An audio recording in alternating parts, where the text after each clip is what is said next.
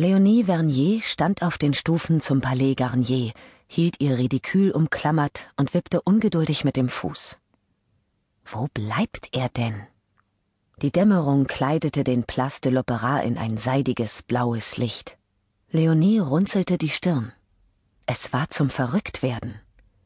Seit fast einer Stunde wartete sie nun schon auf ihren Bruder am vereinbarten Treffpunkt, unter dem gleichmütigen Blick der Statuen, die das Dach des Opernhauses zierten.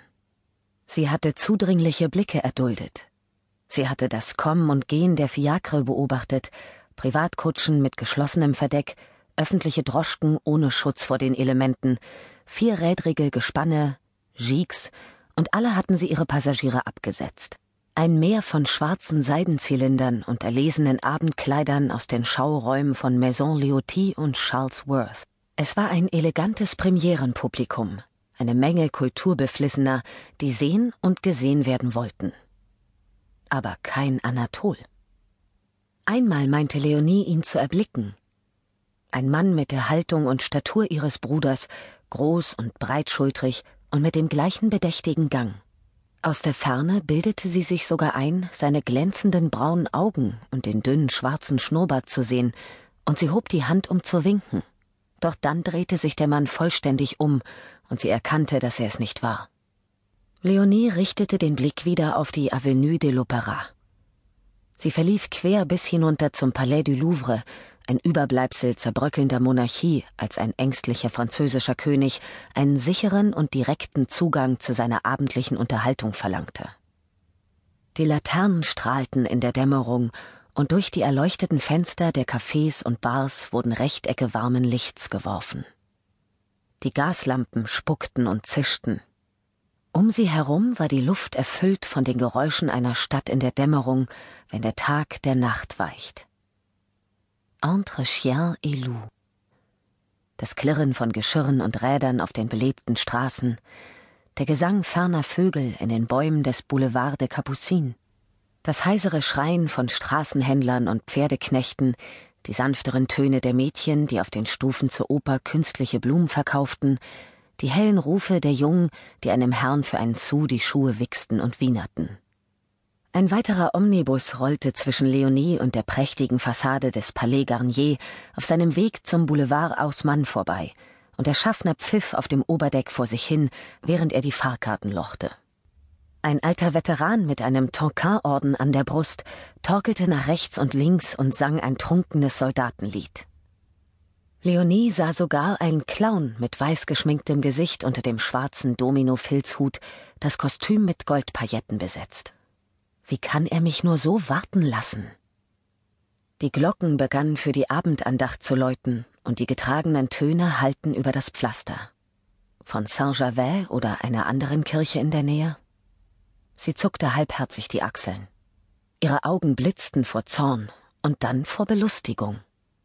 Leonie konnte nicht länger warten. Wenn sie Monsieur Wagners Lohengrin hören wollte, dann musste sie ihr Herz in beide Hände nehmen und allein hineingehen. Konnte sie das?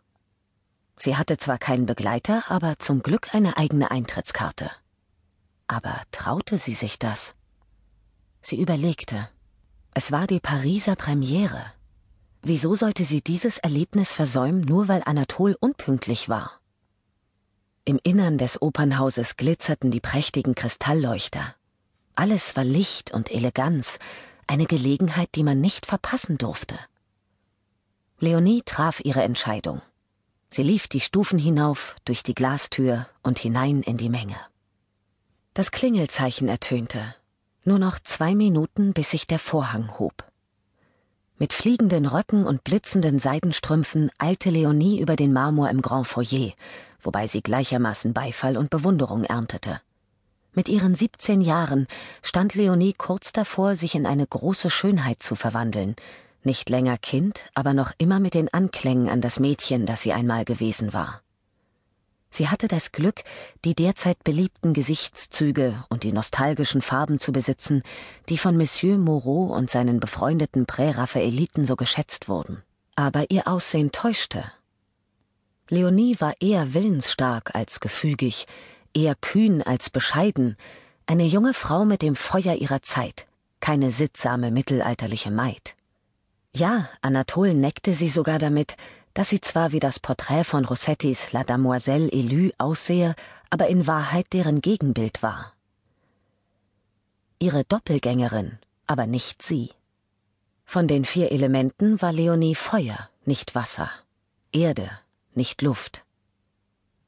Jetzt waren ihre Alabasterwangen gerötet. Dicke, kupferfarbene Haarlocken hatten sich aus den Kämmen gelöst und fielen über die nackten Schultern.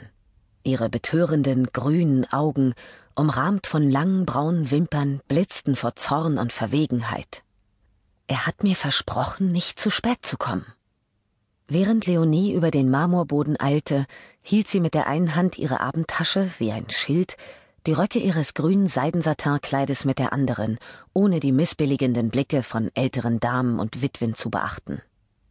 Die unechten Perlen und Silberpailletten am Saum ihres Kleides klickerten gegen die Marmorstufen der Treppe, als sie zwischen rosafarbenen Marmorsäulen, vergoldeten Statuen und Wandfriesen hindurch auf die geschwungene Grand Escalier zulief.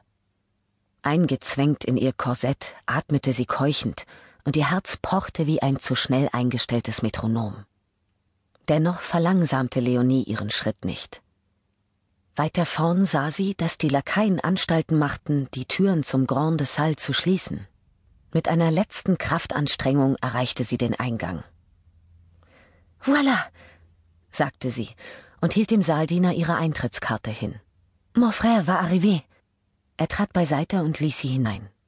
Nach den geräuschvollen und schallenden Marmorhallen des Grand Foyer war der Saal ungewöhnlich still. Leises Gemurmel, Begrüßungen, Erkundigungen nach Gesundheit und Familie, alles halb verschluckt von den dicken Teppichen und den Reihen roter Samtsessel. Die üblichen Notenläufe der Holz- und Blechbläser, Tonleitern und Arpeggien und Auszüge aus der Oper immer lauter drangen aus dem Orchestergraben wie herbstliche Rauchfahnen. Ich hab's geschafft.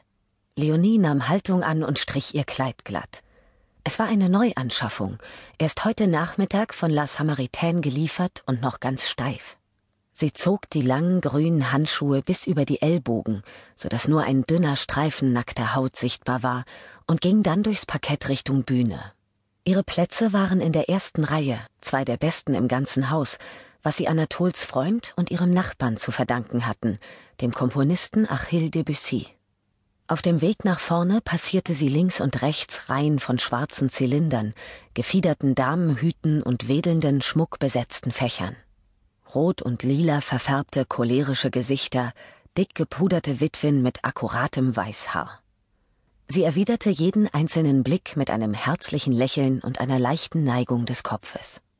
Es liegt eine seltsame Anspannung in der Luft.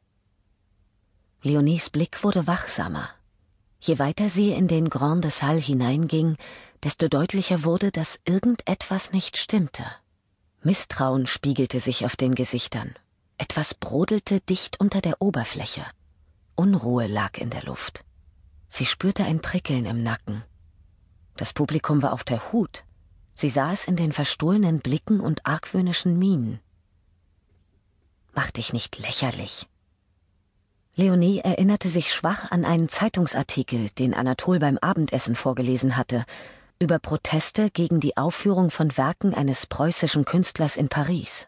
Aber das hier war das Palais Garnier, keine düstere Gasse in Clichy oder Montmartre. Was soll denn in der Oper schon passieren? Leonie schob sich durch den Wald aus Knien und Abendkleidern in ihrer Reihe und setzte sich mit einem Gefühl der Erleichterung auf ihren Platz. Sie brauchte einen Moment, um sich zu sammeln, und schielte dann zu ihren Nachbarn hinüber. Links von ihr saß eine mit Schmuck behängte Dame neben ihrem deutlich älteren Mann, dessen wässrige Augen von buschigen weißen Brauen fast verdeckt wurden. Fleckige Hände lagen, eine über der anderen, auf dem Knauf eines Gehstocks mit Silberspitze und einem Band mit Inschrift um den Hals.